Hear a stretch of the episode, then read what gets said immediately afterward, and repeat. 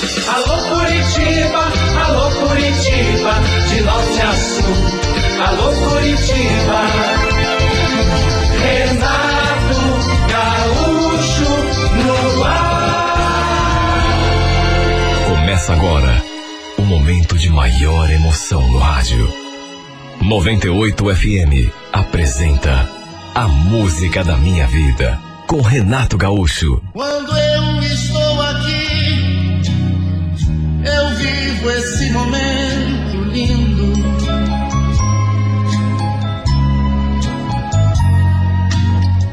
Olhando pra você e as mesmas emoções sentindo.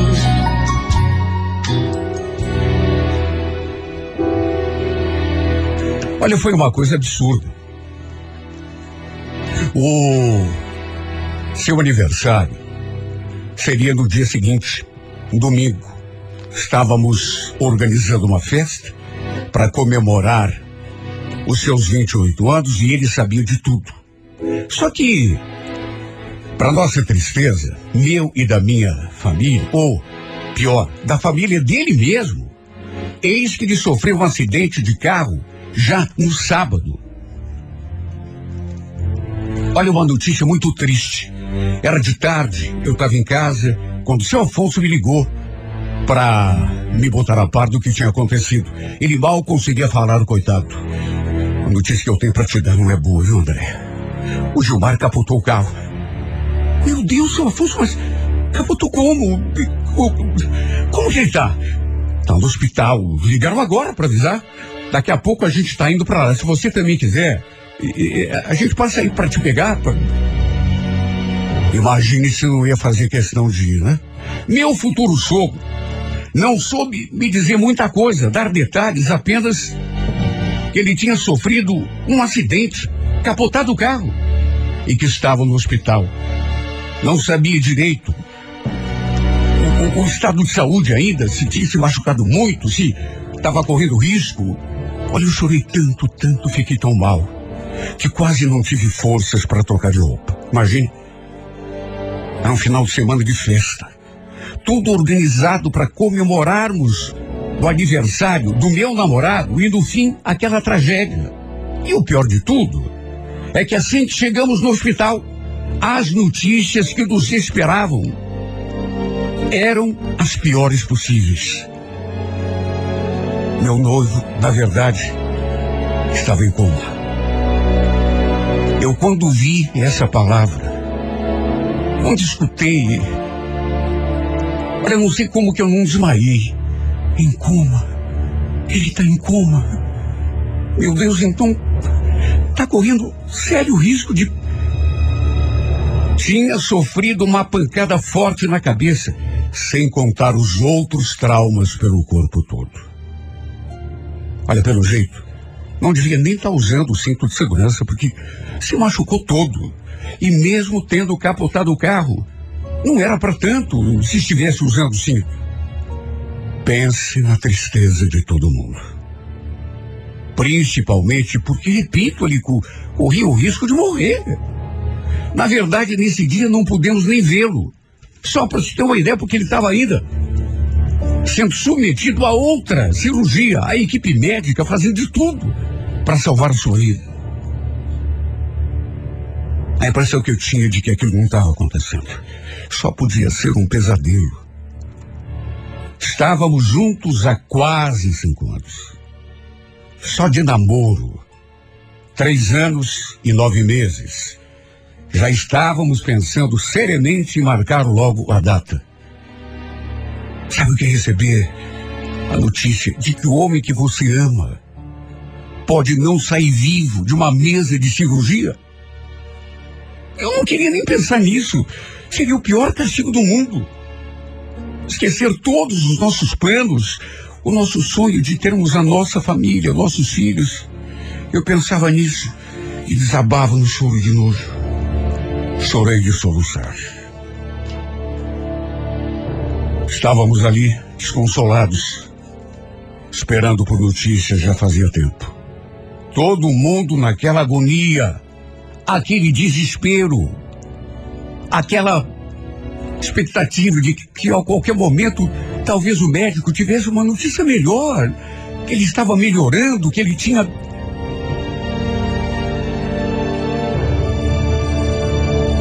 De repente, um casal se aproximou da gente. O homem puxou assunto com o seu Afonso, meu sogro. Como eu estava ali perto, acabei ouvindo o que ele falou. Tudo bem? Desculpe, mas vocês são a família do Gilmar? Seu Carlos respondeu na mesma hora. Sim, eu, eu sou o pai dele. Como que ele está? Os médicos já deram alguma notícia? Nada ainda. Estamos aqui esperando. Parece que estão operando ele. Puxa, que coisa. E o coma? É verdade que ele está em coma? Meu sogro só balançou a cabeça confirmando. Nisso, a dona Lúcia, mãe do Gilmar, ela quis saber. Vocês são o que do meu filho? São amigos? De onde vocês conhecem ele? E foi então que aquela mulher falou as palavras mais assustadoras e terríveis que eu já tinha ouvido. Eu fiquei tonta.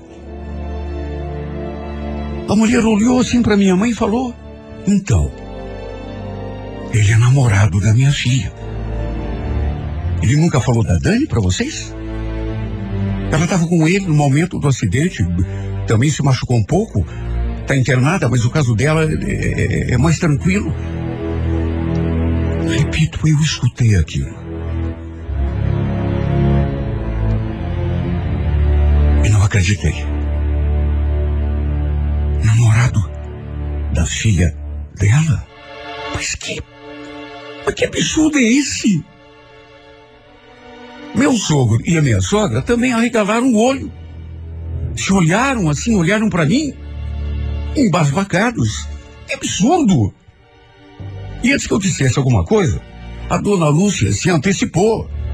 Olha, eu acho que deve estar havendo algum engano, porque o meu filho não pode estar namorando a sua filha. O Gilmar está noivo. Aliás, a noiva dele é essa aqui. Ela falou aquilo e colocou a mão no meu ombro. O homem e a mulher se viraram na minha direção e os dois fizeram a mesma cara de surpresa. A mulher falou: Não, não pode ser. Será que a gente está falando da mesma pessoa?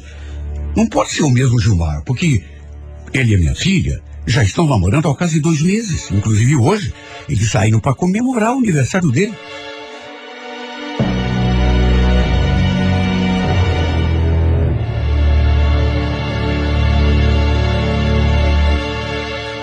Escutei aquilo e aí não consegui me controlar. Comecei a chorar de um modo ainda mais compulsivo. Não devia haver engano nenhum. Devia ser mesmo do mesmo Gilmar que elas estavam falando. Convenhamos, era muita coincidência. Olha, ficou uma coisa tão desagradável, até porque eu levantei ali daquela cadeira e peitei os dois. O Gilmar é meu noivo. Que história é essa que ele está namorando a filha de vocês? Isso é alguma brincadeira? Não, minha querida. Aliás, a gente também não está entendendo nada. Só pode estar tá havendo alguma confusão. De repente não é a mesma pessoa. É claro que era a mesma pessoa. Claro que era. Foi a situação mais desagradável e doída que eu já passei. No fim, se houvesse mesmo alguma confusão, tudo foi desfeito quando a minha futura sogra mostrou uma foto do Gilmar que ela tinha no celular para aquele casal. E eles confirmaram. Era exatamente daquele Gilmar que eles estavam falando. Todo mundo ficou com aquela cara de tacho. Todo mundo mesmo. Meu Deus, todo mundo enganado. Ninguém ali estava esperando por aquilo. Nem minha sogra, nem o meu sogro, nem aquela mulher, nem aquele homem, muito menos eu. Que absurdo, o que, que será que está acontecendo? Tem que ter alguma explicação.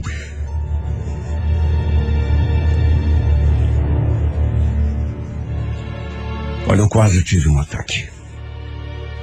Tive até de ser medicada para ver se consegui me acalmar, porque aquilo me deixou tão fora de mim. Simplesmente não dava para acreditar que o Gilmar pudesse estar fazendo aquilo comigo. Estávamos noivos, não apenas namorados. Éramos noivos, já fazendo planos para o casamento. Só que por fora, parece que ele tinha arranjado uma namoradinha. Estava se fazendo passar por homem solteiro, namorando aquela tal Dani já há quase dois meses. Era, sem dúvida, uma brincadeira de mau gosto. E ainda tinha aquilo que aquele homem falou. Que eles tinham saído, o Gilmar e a tal de Dani, para comemorar o aniversário dele, quando sofreram o acidente. Como ele pôde, meu Deus. Tínhamos organizado uma festa para ele. Para comemorar o seu aniversário, no dia seguinte, no fim, aquela bomba. Não bastasse aquele acidente, não bastasse ele estar entre a vida e a morte, ainda tinha mais aquela tragédia e estava me traindo, se fazendo passar por solteiro. Tinha até arranjado outra namorada. Olha, se não tivesse me dado aquele remédio para me acalmar, só Deus sabe o que eu teria feito naquele hospital. Nem o grog, eu escutar a dona Lúcia falando, calma, filha. Deve ter uma explicação. O Gilmar vai sair dessa. Eu vou explicar tudo, você vai ver. Ela dizia aquilo, mas nem ela acreditava nas próprias palavras. Depois, eu fiz questão de visitar essa tal namoradinha do Gilmar no quarto, lá onde ela estava, se recuperando até para ver. Queria olhar bem na cara dele e perguntar se eles sabiam que o Gilmar tinha uma noiva. Até onde dava para entender, só ele sabia, né? Nem essa tal namoradinha dele devia saber nada. E olha, quando finalmente consegui entrar no quarto dela, eu acho até que ela já estava sabendo de tudo. Seus pais deviam ter contado, né? Porque ela ficou pálida quando me viu ali na porta. Ficou me olhando assim, meio temerosa. Depois falou assim num fio de voz. Você, Andréia? Eu já estou sabendo, meus pais me contaram. Você precisa acreditar em mim. Eu, eu não sabia de nada. Ele nunca me falou que tinha noiva. Minha avó saiu também lá do fundo. Uma mistura de tristeza, com decepção e com raiva também. Tanto que eu perguntei para ela: Você não sabia mesmo? Claro que não. Eu jamais teria me envolvido com ele se soubesse. Acredite, ele. Ele me enganou, enganou todo mundo lá em casa. Ficamos em silêncio, uma olhando para a cara da outra. As duas super constrangidas. Até que ela perguntou: Como é que ele está? Os médicos disseram alguma coisa? O, o pai chegou a dizer que ele está em coma? Pois é, não vieram falar com a gente também. Sabe, apesar da raiva. E nem podia ser diferente, né? Imagine descobrir que você está sendo enganada, traída. Mas apesar de tudo, conversei com aquela menina assim, numa boa. Até porque, sei lá, achei que ela estava sendo sincera quando disse que não sabia de nada. E também tinha toda a situação que estávamos passando, né? Todo aquele contexto de tristeza. Ele lá em coma, entre a vida e a morte.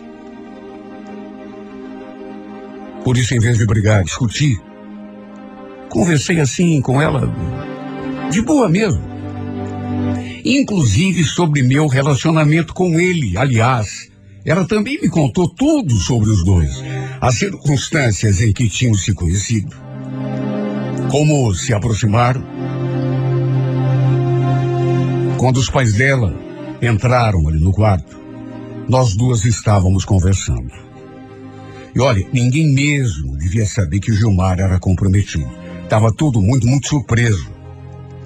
E até um pouco envergonhados. Chegaram a pedir desculpas para mim. E repito, depois que compreendi que eles não tinham culpa, que o grande safado da história era meu noivo, em vez de brigar, eu conversei com todo mundo. Foram momentos difíceis que passamos ali naquele hospital. Eu fiquei mais de 30 horas sem comer nada. Só esperando notícias do meu noivo. Rezei tanto a Deus, pedi, implorei que, que o salvasse que não deixasse que nada de mal acontecesse. Mais do que já tinha acontecido, fiz até juramento que se ele sobrevivesse, se saísse daquela situação sem nenhuma sequela grave, eu esqueceria tudo, o perdoaria sem pedir nenhuma explicação. Aliás, mesmo que ele ficasse com algum problema, isso era o que menos importava. Eu só o queria vivo do meu lado, para podermos realizar juntos todos os sonhos que a gente tinha sonhado durante tanto tempo. Dois dias depois do acidente, no entanto, recebemos uma notícia terrível. Na verdade, quem recebeu a notícia foram os pais dele. O médico o chamou numa sala e eu fiquei ali na maior expectativa. E depois que voltaram, a expressão de todos e as lágrimas que corriam dos olhos de todo mundo não deixava muito espaço para dúvida. E foi como se eu tivesse levado um tiro. Quando eles deram notícia. Andréia, infelizmente ele se foi. Ele não resistiu.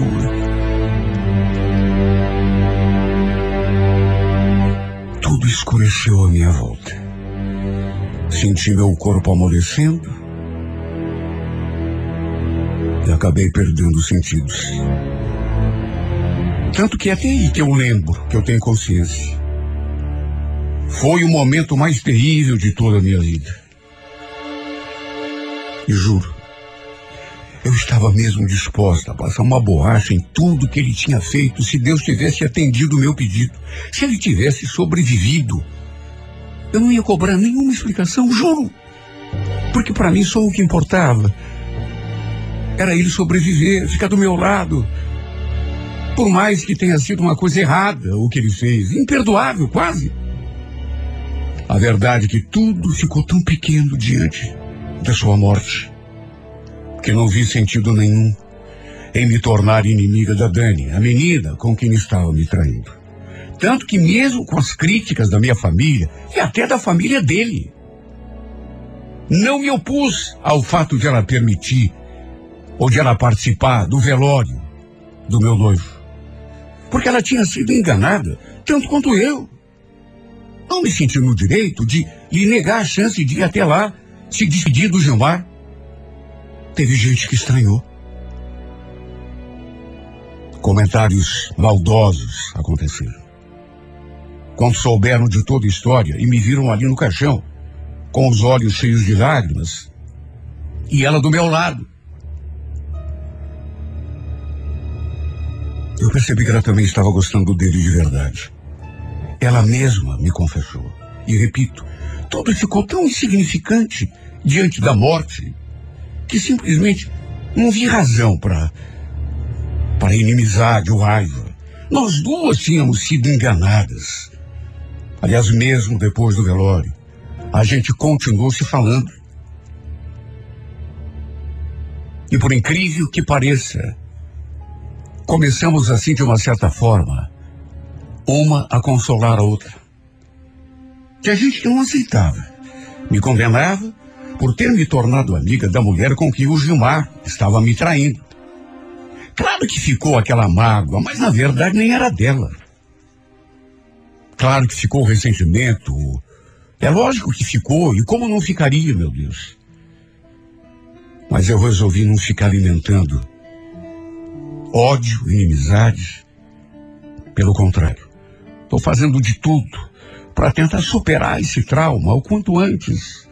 E não é me fechando para a vida, é para as pessoas que eu vou conseguir isso, me isolando, culpando todo mundo, mas me abrindo, deixando minha alma e meu coração livres. Quem sabe um dia eu consiga até perdoá-lo. De uma certa forma até já o perdoei, porque não dizem que perdoar é, é deixar de lado, não procurar motivos para alimentar o ressentimento? Tenho buscado não lembrar mais disso.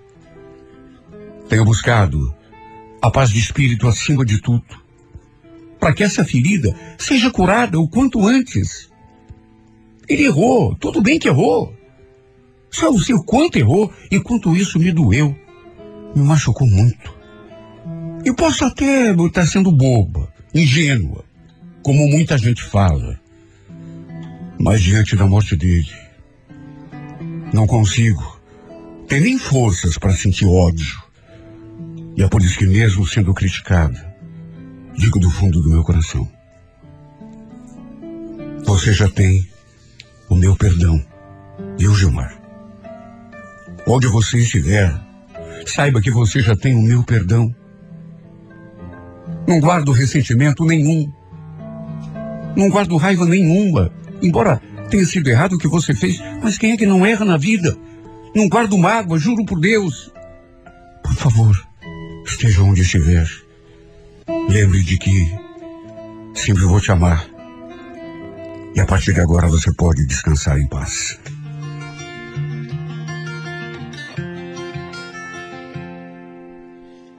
So I'll turning in my sheets, and once again I cannot sleep. Walk out the door and up the street. Look at the stars beneath my feet. Remember rights that I did wrong. So here I go.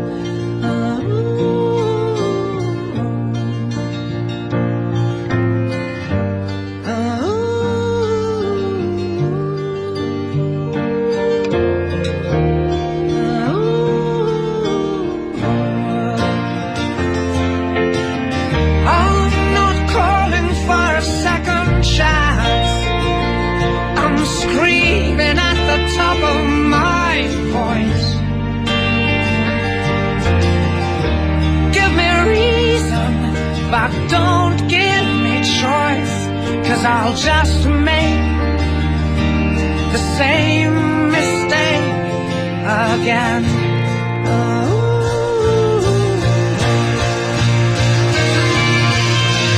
And maybe someday we will meet and maybe talk and not just speak. Don't buy the promises, cause there are no promises I keep. And my reflection troubles me.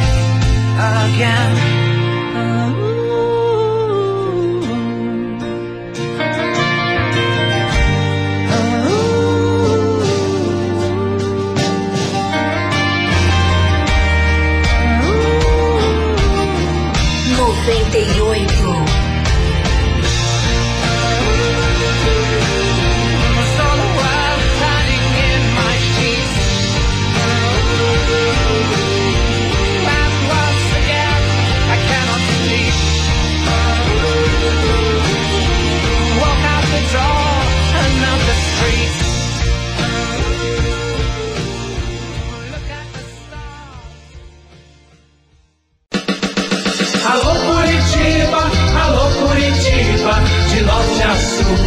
Alô Curitiba, Renato Gaúcho no ar. Começa agora o momento de maior emoção no rádio. 98 FM apresenta A Música da Minha Vida com Renato Gaúcho. Quando eu estou aqui,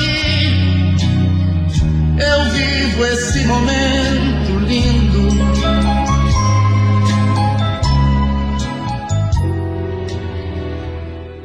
Eu recém tinha me separado. Na época morava com meu marido em Itajaí, Santa Catarina.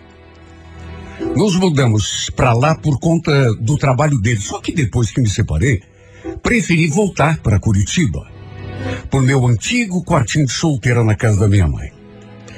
Apesar de Itajaí não ser assim tão longe, já fazia um ano e meio que eu não dava as caras aqui. Até porque nossa vida era muito corrida lá.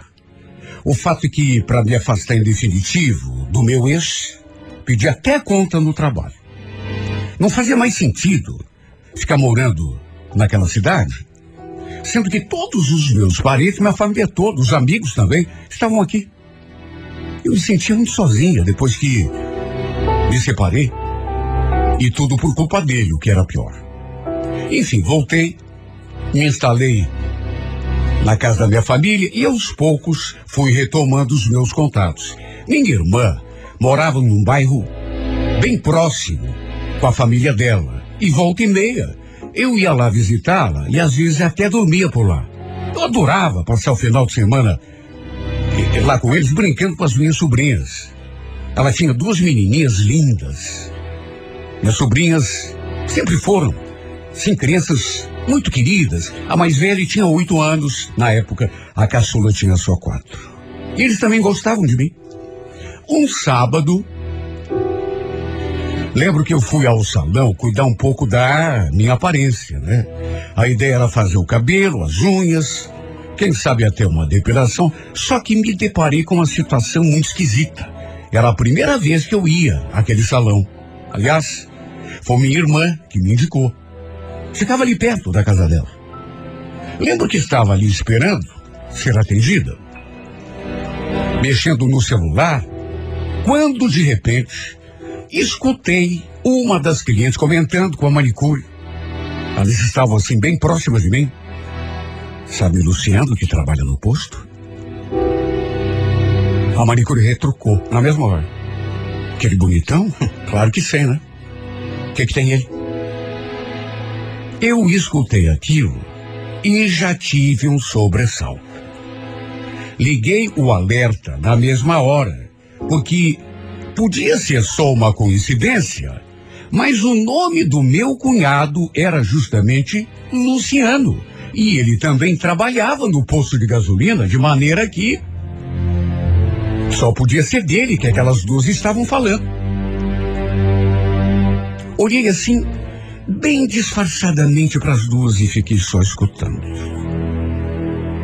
A cliente continuou. Então, sempre que vou lá abastecer o carro, você acredita que ele fica me cantando?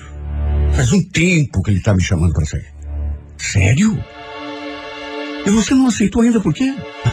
ah, se fosse comigo. Eu não ia perder essa chance, mas não ia mesmo. Ah, não sei, Fábio. Eu tenho medo, né? Ele é casado. E o pior é que eu conheço a mulher dele. A gente é meio amiga. Vai que eu saio com ele e a Andressa fica sabendo de tudo. Deus me livre. Bom, se eu tinha alguma dúvida, quando ouvi ela dizer o nome justamente da Andressa, aí não teve mais, né? tudo que é dúvida caiu por terra. Ela tinha falado o nome da esposa do Luciano. Era o nome da minha irmã. Ou seja, pro meu espanto, era mesmo do meu cunhado que as duas estavam fofocando. Quer dizer então que elas o conheciam? E quer dizer então que o safado andava dando em cima daquela outra? E o pior, segundo ela mesma falou, ela era meio amiga da minha irmã. Olha, eu me senti tão mal que quase me meti no meio da conversa dela, porque foi difícil me controlar. Claro que como ninguém me conhecia, era a primeira vez que eu ia àquele salão, jamais poderia imaginar que estivessem falando justamente da minha irmã e do meu cunhado. Aí de repente a manicure falou. Minha prima já saiu com ele uma vez. Disse, ó, é um espetáculo, principalmente na cama. Mas ele é casado, Fábio. E daí? Aproveita sua boa. Se não for você, vai ser outro. Ah, se fosse comigo. Meu Deus, eu não sei como não surtei. Aquela conversa me deixou tão passada que acabei até desistindo de fazer o cabelo e a unha. Levantei, falei que dali a pouco voltaria, tinha esquecido uma coisa no carro e já fui saindo por aquela porta. Olha, eu saí daquele salão de queixo caído. Meu primeiro pensamento foi contar tudo para minha irmã. Só que depois, pensando com mais calma, eu achei que não devia fazer isso. Primeiro porque ela não ia acreditar. Até porque eu não tinha prova. E ela com certeza ia querer tirar satisfação lá com as mulheres do salão. Aí pensa no rolo, né? E depois, isso com toda certeza ia abalar muito o casamento dela. Inclusive, sei lá, de repente até acabar, né? E para ser sincera, eu não queria ser causa de um tumulto na vida dos dois. De separada, bastava eu.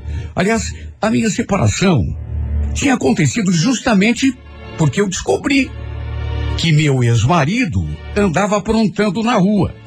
Enfim, depois de pensar, refletir, em vez de contar para minha irmã, como era minha primeira intenção, resolvi confrontar o meu cunhado. Mesmo assim, demorei uns dias para criar coragem. No domingo, fui almoçar lá na casa deles. Minha mãe foi junto. Eu aproveitei um instante que o Luciano estava sozinho para me aproximar. Luciano, posso fazer uma pergunta, mas seja sincero. Não minta para mim. Contei da conversa que tinha escutado lá no salão duas semanas antes e senti que a expressão dele mudou. Como eu já estava esperando, é claro, né? Você já viu homem concordar quando você fala em estar traindo? Hum. Ele só falou aquilo. Mentira. Aliás, nem sei de quem que você está falando. Nem conheço ninguém de salão nenhum. Aliás, nunca fui em salão. É, mas elas conhecem você, Luciano. Sabem até que você é casado. A Andressa, tua mulher, minha irmã, também frequenta o salão. É, mas eu não sei de nada.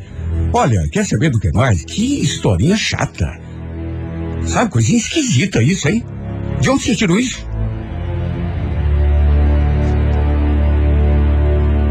Ele falou aquilo, senhor, ficou assim me olhando, meio desconfiado. Depois, deu um sorrisinho assim, meio debochado. E falou uma coisa que me deixou sem graça. Escuta, você tá tão preocupada assim com a minha vida por quê? Tá com ciúme? Ciúme de você? Assim enxerga, né, Luciano? Você é Maria da minha irmã. Tá, e daí? Acontece, né? Tá preocupada? Não é com você que eu tô preocupada. É com a Andressa. Se isso for verdade, ela não merece. Você não pode fazer isso com ela. Aliás, tô pensando seriamente em dar com a língua nos dentes, viu? Olha só. Você que sabe. Mas acho melhor você pensar direito, viu? Você conhece tua irmã. Ela é geniosa. Você está disposta a provocar nossa separação? Ainda menos sem nenhuma prova? Olha, até me arrependi de tê-lo confrontado. Era mais do que certo que ele ia negar.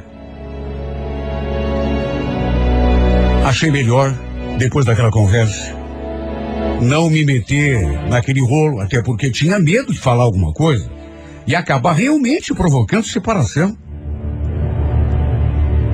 Na minha cabeça, tinha aquele pensamento. Se o Luciano realmente estiver aprontando com a Andressa, uma hora ou outra, ela mesma vai acabar descobrindo. Não tem crime perfeito, né?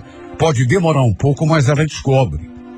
O problema foi que depois que tive aquela conversa com o meu cunhado, não sei o que ele ficou pensando de mim.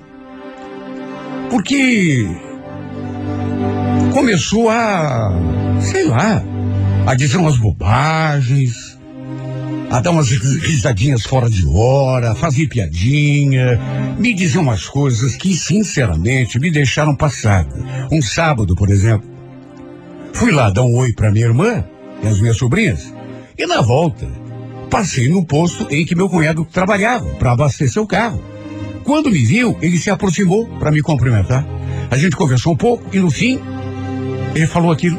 Escuta, Sara, você não quer esperar uns 15, 20 minutinhos? Daqui a pouco eu saio. Aí a gente, sei lá, podia sair para beber alguma coisa, conversar. Olha, eu nem me dei ao trabalho de responder. Fiquei olhando bem sério para ele, sem acreditar que ele estivesse me fazendo aquele tipo de convite. Só que ele não se deu por achar. Ué, tá me olhando assim por quê? A gente não vai fazer nada demais. Tomar uma cervejinha, bater um papo. Você me espera? Continuei em silêncio. Ele ficou me medindo assim dos pés à cabeça e falou: Nossa, você tá bonita hoje. Quer dizer, você sempre foi gata, mas hoje, com essa roupa aí, tá demais.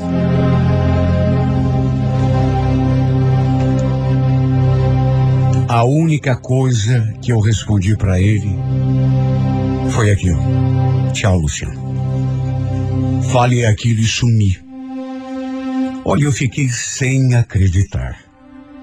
Porque o pilantra estava dando em cima de mim na maior cara dura. E eu, irmã da mulher dele. O jeito como ele me olhava era de quem queria me devorar com os olhos. Eu fiquei tão passado, pensando na pobre da minha irmã. E o pior é que não parou por aí. Sempre que a gente via, mesmo com a minha mãe ali ou a minha irmã perto, ele ficava me olhando assim fixamente.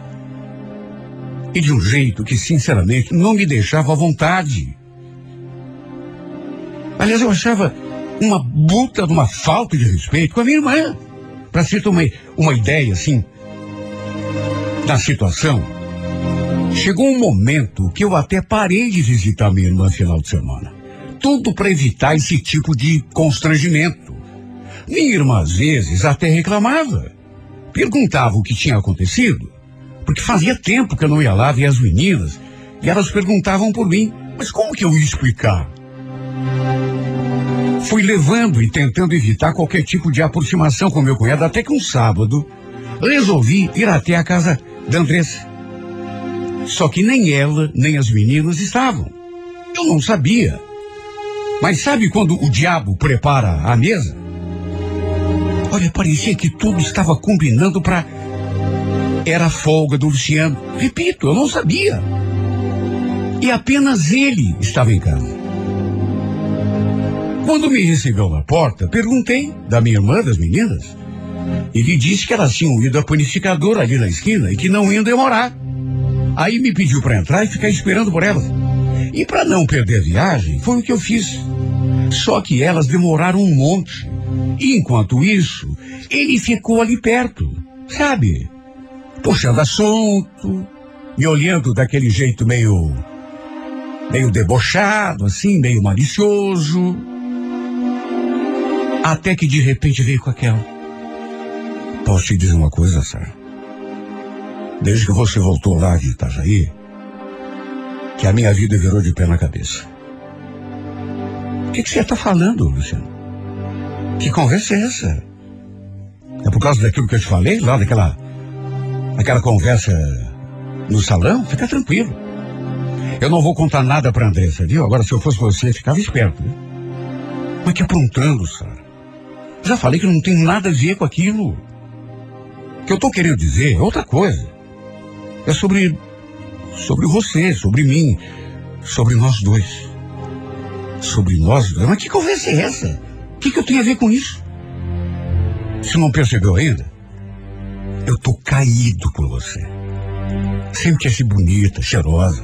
E faz um tempo que eu não consigo pensar em mais nada que não seja você. Ô, ô, ô Luciano, pode ir parando, tá? Pode ir parando, não quero ouvir nenhuma palavra mais. Mas é verdade.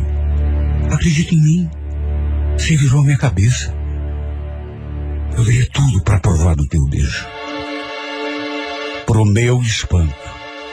Antes que eu tivesse qualquer reação, ele teve a cara de pau de levantar do sofá e sentar ali do meu lado. Tentando me abraçar e me beijar. E o pior é que chegou a encostar a boca em mim. Eu o empurrei com tudo e já fui levantando. Você ficou louco? Para com isso. Tô apaixonado por você, Sara. Mas que apaixonado? Para de falar bobagem. Você é marido da minha irmã. Aliás, quer? Vou contar tudo pra ela. Ela não merece o que você tá fazendo. Por favor, não fala nada. Desculpa, eu, eu, eu sei que exagerei, mas é que você. Sara, eu, eu pensei que você também estava querendo. Que querendo? Você é louco, Luciano. Só isso pra explicar. Eu, hein? Falei aquilo e saí porta fora. Na verdade, nem devia ter entrado, né? Dei bobeira. Meu Deus, o que tinha dado na cabeça desse homem para me dizer e fazer aquelas coisas. Sabe? O cara é maluco. Tentou me agarrar, me beijar força. Imagine se a minha irmã chega naquela hora e vê ele em cima de mim. E achar que era uma coisa consentida, né? E como se fosse pouco. Ele ainda me ligou depois e voltou a repetir tudo aquilo que já tinha dito quando eu estive lá na casa dele, que estava apaixonado, que. Sabe, aquelas bobagens. Chegou a dizer que largaria da Andressa para ficar comigo. Ou então a gente podia ter um romance secreto. Que a minha irmã jamais iria saber de nada. Dá para imaginar o caráter do marido da minha única irmã me falando esse tipo de coisa? Olha, eu fiquei passada. O que, que ele pensou? Ele devia pensar que todo mundo era safado, como ele. Olha, se eu soubesse que ia passar por uma situação dessa, teria ficado em Itajaí mesmo. Porque me vi entre a cruz e a espada. Aliás, é assim que me encontro hoje. Não sei se conto para minha irmã não só as coisas que ele me disse e que fez, mas também aquela conversa que eu escutei lá no salão. E corro o risco da minha irmã não acreditar em mim? Ou então, quem sabe, acreditar e isso provocar o casamento, o fim do casamento dos dois, ao mesmo tempo em que não quero me meter, não sei. Eu acho que é meu dever contar tudo para ela. Se fosse o contrário, se meu marido estivesse aprontando comigo, eu ia querer e esperar o mesmo. Que ela me contasse. Só que na teoria é tudo mais simples, né? Eu penso também nas minhas sobrinhas, na minha mãe. O, o, aí o medo só aumenta. Não quero ser responsável pela ruína do casamento deles. Mesmo eu não tendo feito nada de errado. Mesmo eu estando falando apenas a verdade. E também corro o risco de ela não acredita em mim, às vezes acontece, né? E nesse caso, já estou vendo a minha realidade. Ela ia virar a cara para mim, eu ia sair de bandida na história, sabe? Já aconteceu um milhão de vezes no mundo isso. Aliás, deve ser o que mais acontece nesses casos. De modo que estou num beco sem saída. E justamente por isso me afastei daquela casa da casa e da minha irmã, infelizmente, das minhas sobrinhas, numa tentativa desesperada de evitar esse confronto. E como se fosse pouco, volta e meia ele me liga. Eu não atendo. Porque já não sei mais que fazer para ele botar um pingo de juízo na cabeça e parar de me atormentar com essa perseguição, essa bobagem que não vai levar nenhum dos dois a lugar nenhum. Mesmo que eu estivesse apaixonada por ele, o que não está nem perto da verdade, jamais seria capaz de atravessar o caminho da minha irmã. Imagine. De jeito nenhum. Destruir o casamento da minha irmã? Eu digo isso do fundo do meu coração. Jamais teria coragem de ter nada, nada mesmo que ciúme, mesmo que o amasse. Na verdade, mesmo que ele fosse o último homem da face da terra.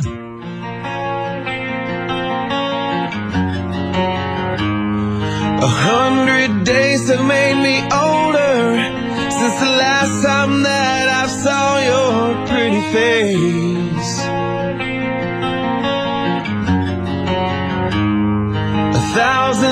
Lies have made me colder, and I don't think I can look at this the same.